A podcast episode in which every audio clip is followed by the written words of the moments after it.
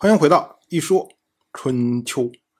鲁国第十八任国君鲁兴进入在位执政第十七年，本年春天，晋国、魏国、陈国、郑国讨伐宋国。我们说啊，去年的时候，宋国杀死了自己的国君宋楚臼，结果呢，晋国马上有所反应。晋国的执政大夫赵盾，他请求国君晋夷高出兵。讨伐宋国，我们要说啊，晋夷高这个时候啊还是一个小娃呀，年纪还不是很大，所以呢，他不理解赵盾为什么要讨伐宋国。他说：“这宋国自己内部换了国君，跟我们晋国有什么关系啊？为什么我们要出兵去打他呢？”结果赵盾就回答说：“他说啊，人世间最大的是天地之间的关系，其次呢。”就是君臣之间的关系。如今宋国人杀死了自己的国君，这是违反天地人伦的事情，所以一定要受到惩罚。晋国作为盟主，如果不惩罚宋国的话，恐怕晋国就要遭到灾难了。结果晋夷高一听，哟，这么严重啊！于是呢。他就答应了赵盾，赵盾呢就在太庙之中发布号令，召集军力，并且呢告诫乐工，命令三军的钟鼓必须准备齐备。这下就有另外的人感到奇怪，这个人呢就是赵盾的弟弟，叫做赵同。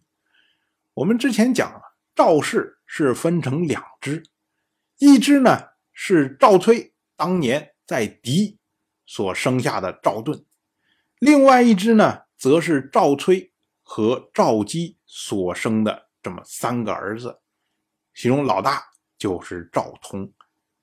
赵同呢，这个时候啊，论述起来啊，年纪也不是非常大，所以呢，他就问呢，他说：“如今国家有重要的军事行动，我们不去安抚民众。”却在忙于准备钟鼓，这是为什么呀？结果赵盾他就回答说：“说大的罪过我们讨伐他，小的罪过我们威吓他。像偷袭、入侵这一类的事情啊，不过是欺凌他国而已。所以呢，我们讨伐的时候要用钟鼓，就是为了声讨对方国家的罪行。”偷袭和入侵的时候要秘而不宣，这是为了让对方减少防备。如今宋国人杀掉了他们的国君，没有比这更大的罪了。那么我们堂堂正正的去声讨他，还怕他们听不到？所以呢，我背其钟鼓，就是为了尊重君臣之道的缘故。赵盾的意思呢，就是说我们现在是堂堂正正，我们是站在理这边的，所以我们要鼓乐齐鸣，我们要堂堂正正的去讨伐他们，去追究他们的罪恶。于是呢，赵盾派人到处告诉诸侯，然后整顿军队，一路鸣钟击鼓，攻打宋国。虽然啊，这么着说啊。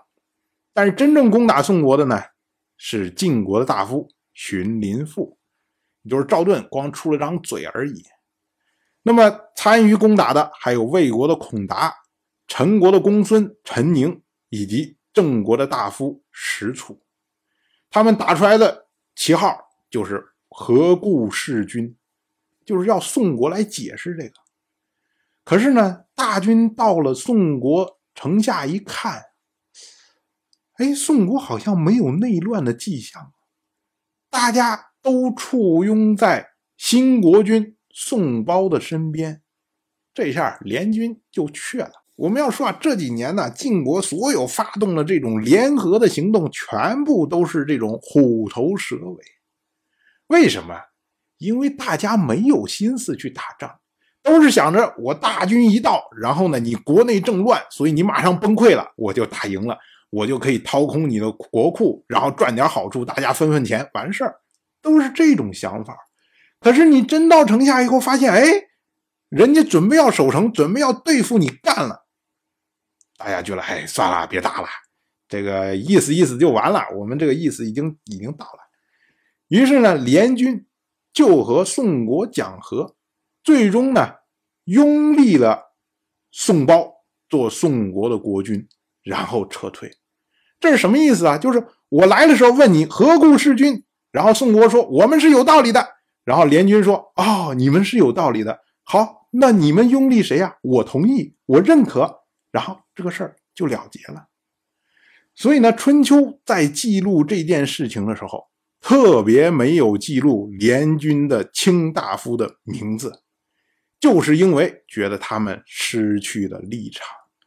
也就是你要不然你就别来，你来是因为认为他有罪，那你就要清算他的罪过。”你怎么能说他有罪？然后呢，我又不想清算，这就是没有立场的行为。当然，我就这么一说，您就那么一听。感谢您的耐心陪伴。如果您对《一说春秋》这个节目感兴趣的话，请在微信中搜索公众号“一说春秋”，关注我。您不仅能得到《一说春秋》文字版的推送，还可以直接和我互动交流。我在那里等待您的真知灼见。